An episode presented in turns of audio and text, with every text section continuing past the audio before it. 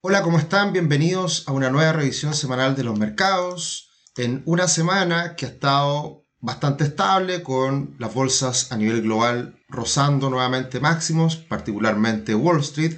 Así como, como siempre hablaremos del comportamiento de las bolsas, el cobre y el dólar, que nos importa tanto en Chile, y vamos a agregar ahora a la bolsa chilena, que vamos a estar mirando también semana a semana el comportamiento del IPSA y una que otra acción probablemente el comportamiento de los multifondos y por supuesto qué podemos esperar además de la recomendación de un libro.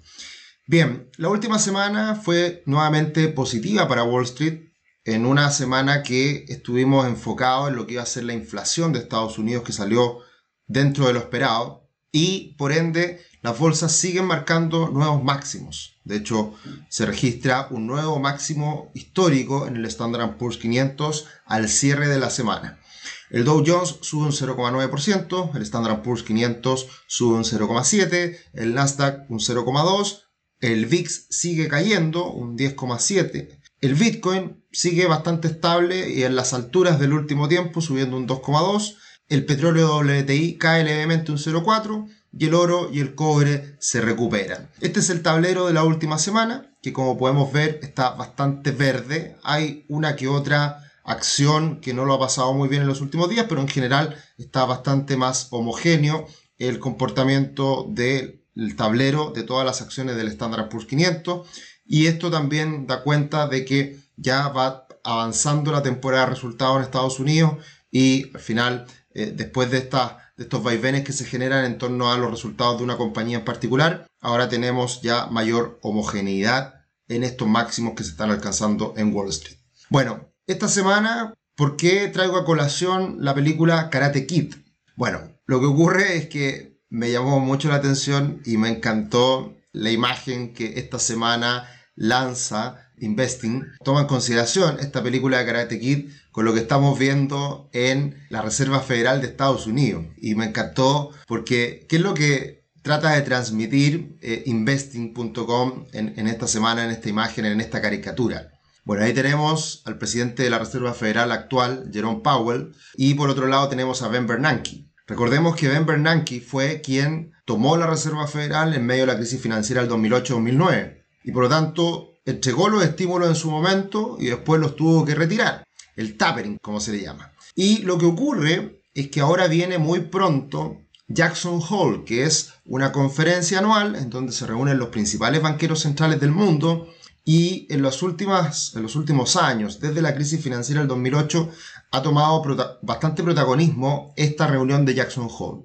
Entonces, acá se muestra como el aprendiz y el maestro relacionado a Karate Kid, en donde Jerome Powell le tiene que tiene mucho que aprender de lo que hizo Ben Bernanke en su momento. Entonces, la verdad que la imaginación es extraordinaria y la imagen refleja de buena manera lo que vamos a vivir en los próximos meses. No sabemos si va a haber un cambio con Jackson Hole precisamente y se anuncie cuándo va a comenzar el, retiro de estímulos o esto se va a ir postergando, pero sin lugar a duda viene esta cita hacia fines de agosto y es muy importante para los mercados. Tanto esa cita como también la reunión de la Reserva Federal de mediados de septiembre. Así que estaremos muy atentos a lo que pasa y para que esto ocurra vamos a tener también que estar muy atentos a las cifras que se van conociendo semana a semana en Estados Unidos.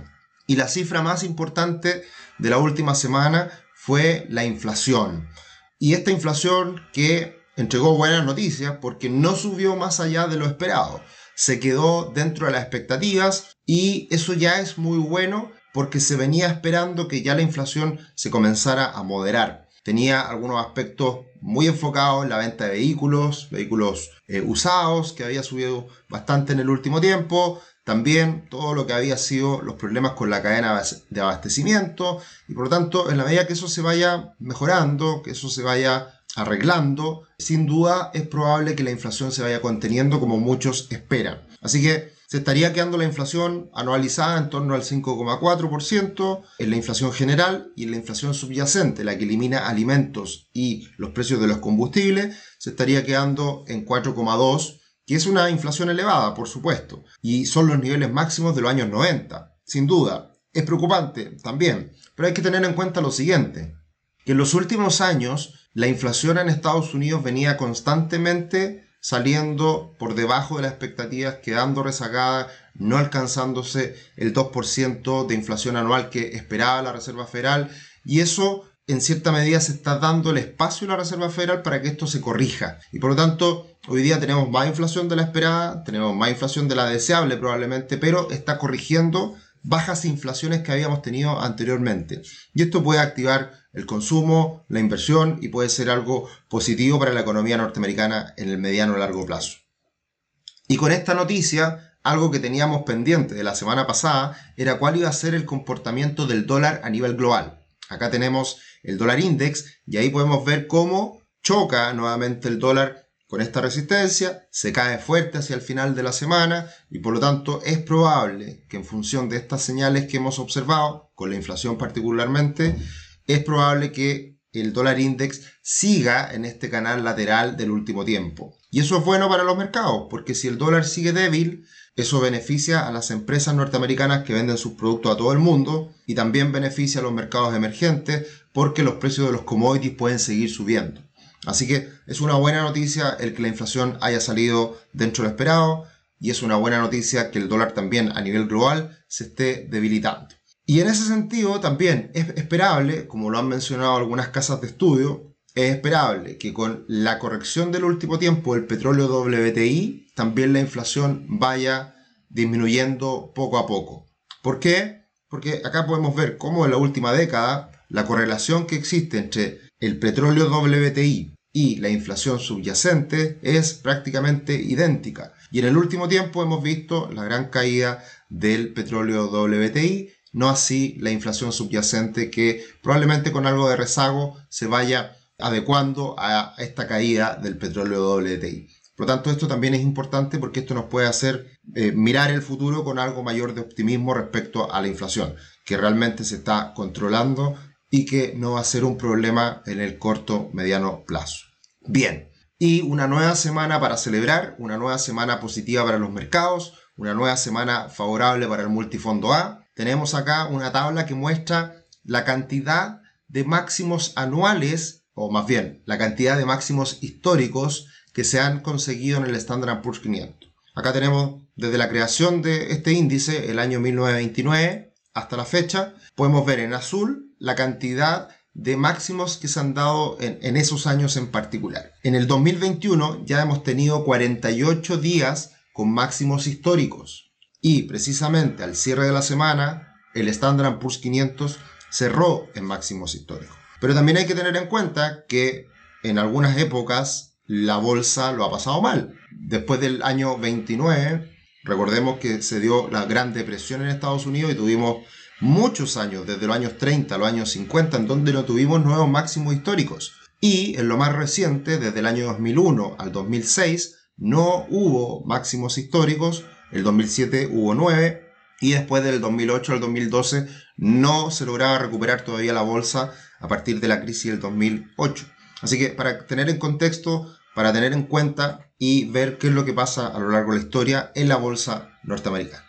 Y acá podemos ver un resumen de lo que ha sido el comportamiento hasta ahora de las principales bolsas del mundo. Al costado izquierdo tenemos todos los índices importantes de Estados Unidos. El Standard Poor's 500 ya sube en el año un 20%, Dow Jones un 17% y el Nasdaq cerca de un 18% en agosto subiendo más de un 1% en todos los casos, y al costado derecho algunas bolsas a nivel mundial, algunas más deterioradas son la de Brasil, subiendo muy poquito en dólares, esta es la medición en dólares, subiendo muy poquito la bolsa de Brasil este año, la bolsa de China cayendo un 3,39%, la bolsa de Japón solamente subiendo un 2,34%.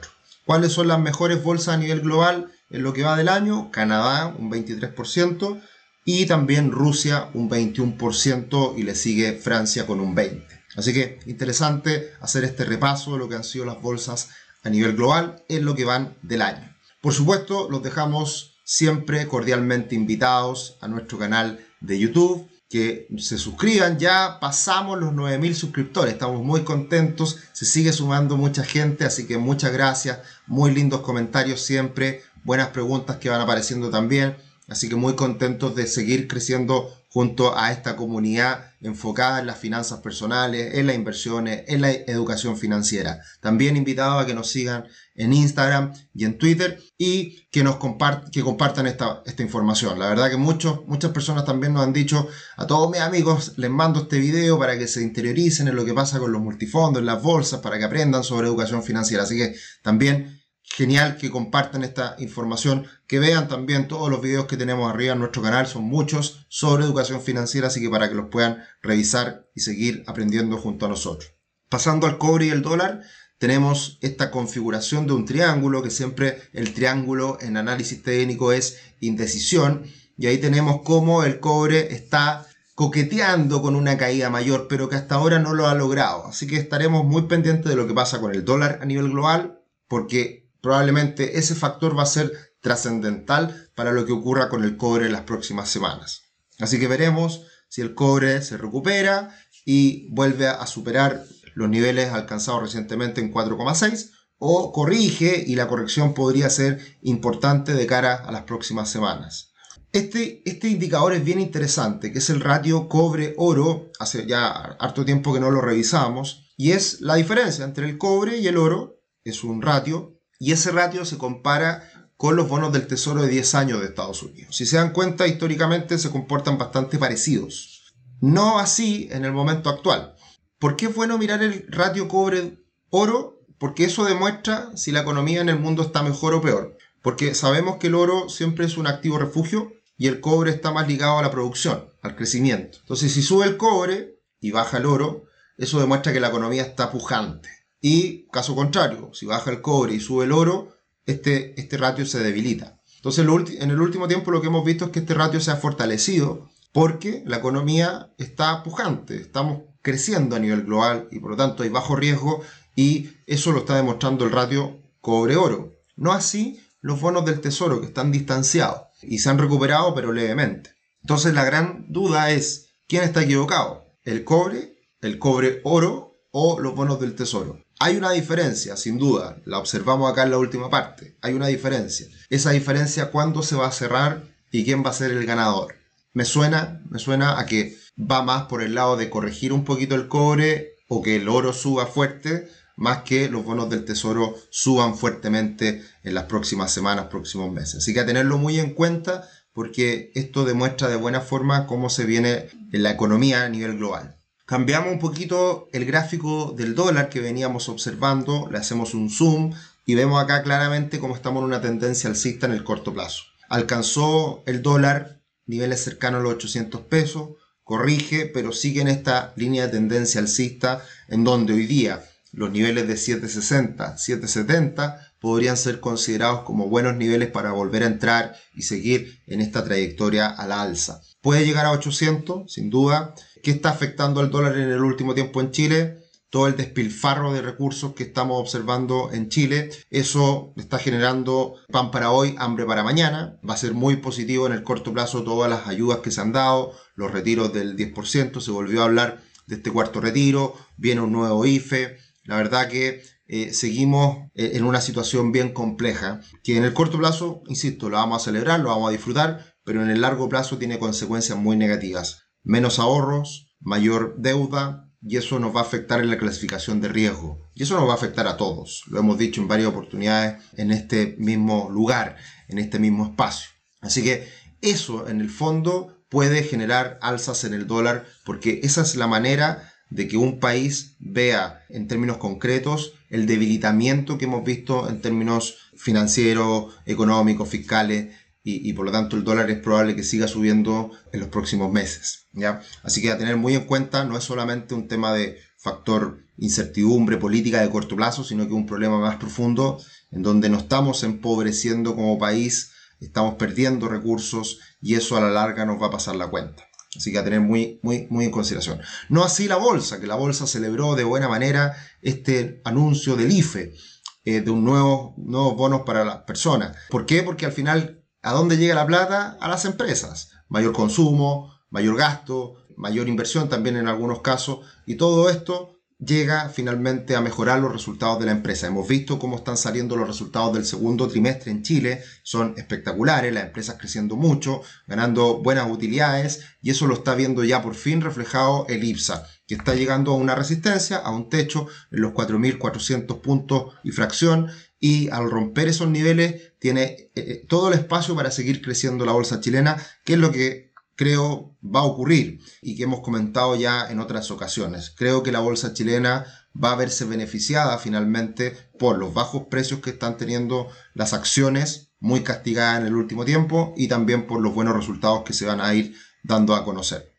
En ese sentido, comparando siempre a Chile con Brasil en dólares, ahí vemos que Chile se recupera, Brasil sigue cayendo un poquito, pero ya se perdió en cierta medida esta correlación perfecta que estábamos viendo hace algunas semanas, meses atrás. Así que vamos a ver esto cómo evoluciona. Como hemos dicho, se va esto a equilibrar, ya sea subiendo la, la bolsa fuertemente o fortaleciéndose el peso chileno. Esa segunda opción se ve más lejana. Así que esto se va a corregir en la medida que la bolsa chilena suba fuerte. Así que esperemos que así sea y eh, lo estaremos monitoreando como siempre.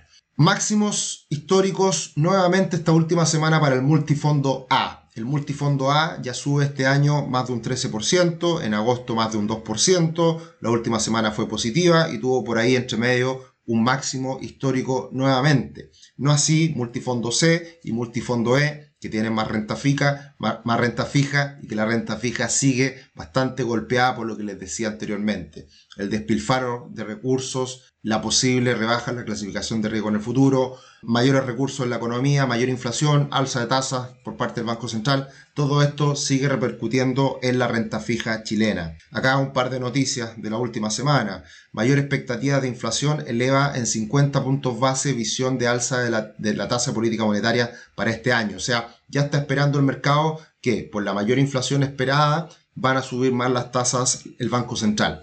Y por otro lado, la AFP cómo se ha ido desprendiendo de renta fija chilena. Ha liquidado y liquidado renta fija, que es lo más líquido, es lo más fácil de liquidar para hacer entrega de recursos con los retiros del 10%. Y a mayor oferta, mayores, mayor renta fija entregándose, eh, liberándose, vendiéndose, termina afectando su precio. Y sabemos que es un actor muy relevante la AFP en el mercado de renta fija chilena. Por lo tanto, ahí están las causas de por qué la renta fija sigue muy deteriorada en Chile. Y este es un, gráfico que muestra por qué es tan importante la renta fija para el multifondo E. El multifondo E tiene cerca de un 88% de su portafolio en renta fija nacional. El resto es muy poquito en otros activos. Y esto no es porque a las AFP se le ocurra hacerlo porque sí, sino que por ley está estructurado de esta manera. Entonces, ese es el problema que tienen hoy día los multifondos, que tienen una estructura muy rígida que ha ido cambiando muy lentamente con el paso del tiempo y por lo tanto no tienen mucho poder de maniobra. No pueden cambiar a discreción los portafolios. Esto está, eh, está definido por ley y por lo tanto por eso tiene tanta renta fija chilena el multifondo E. Habrá que hacer cambios, por supuesto, pero es la manera que es necesario entender del por qué se ha visto tan afectado el multifondo E este año en particular. Cosa que había sido muy positiva hasta febrero de este año. Lo hemos dicho en otras ocasiones, la renta fija chilena había andado muy bien en la última década con las bajas tasas de interés que habíamos visto, con la estabilidad, con el crecimiento económico, el multifondo E había disfrutado previamente, pero desde febrero en adelante esto cambia rotundamente y sin duda los retiros de la AFP han sido un factor importante en ese desempeño. ¿Qué podemos esperar? Bueno, quise traer a colación este tweet de Rafael Berwine de la última semana que, que demuestra qué es lo que estamos viviendo hoy día con el despilfarro de recursos que, se está, que está ocurriendo en Chile.